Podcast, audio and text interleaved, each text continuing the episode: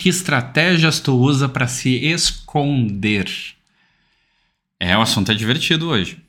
Eu sou Alex Fagundes, tu tá aqui no podcast Escreva a Sua História, nosso encontro diário, para que tu seja a tua melhor versão e seja protagonista da tua história, aqui no Escreva a Sua História.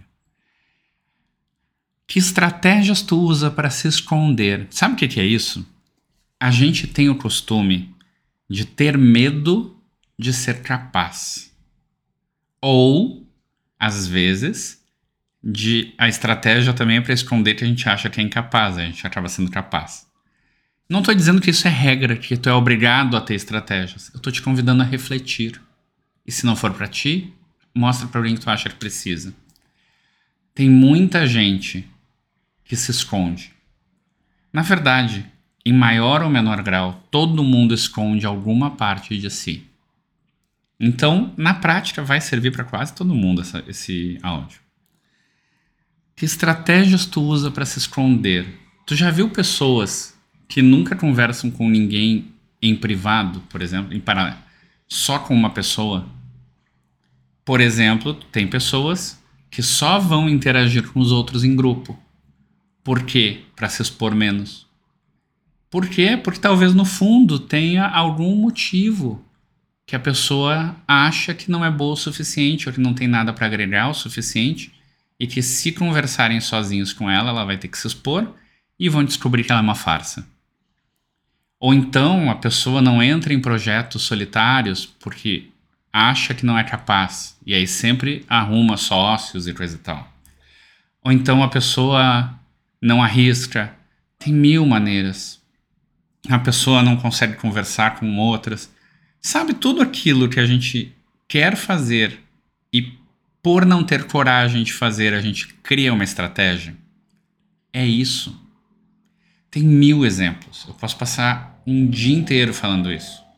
Aquela pessoa que só vai fazer as coisas se os outros fizerem, porque ela tem medo e se ela fizer sozinha e falhar, vai ser vergonhoso.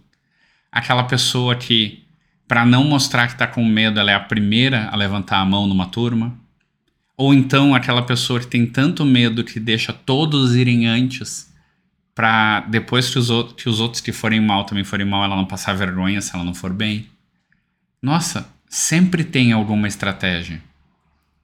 A pergunta é: quais as estratégias tu usa para se esconder? Às vezes tu se envolve em grupos para não olhar de verdade para ti, por exemplo. Às vezes tu pode não se envolver em grupos por medo que as pessoas te rejeitem. E aí tu diz, não, eu não gosto de grupos. Quando na verdade, lá dentro, tu tá doido para estar tá junto de um grupo. Mas tem tanto medo de ser rejeitado que tu não entra em grupo nenhum.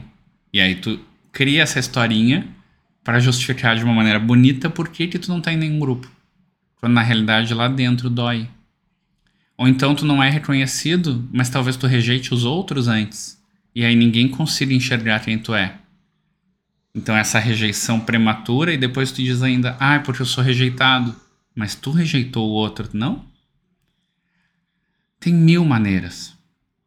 E nessa hora eu vou te convidar para tu olhar para ti e perguntar quais são as coisas que eu acabo fingindo que tá tudo bem e crio uma história para justificar o tá tudo bem mas que no fundo, no fundo me doem.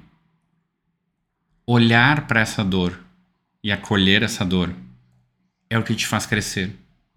É o que vai fazer tu ficar melhor, mais leve e viver mais feliz também. Te deixo refletindo e até amanhã.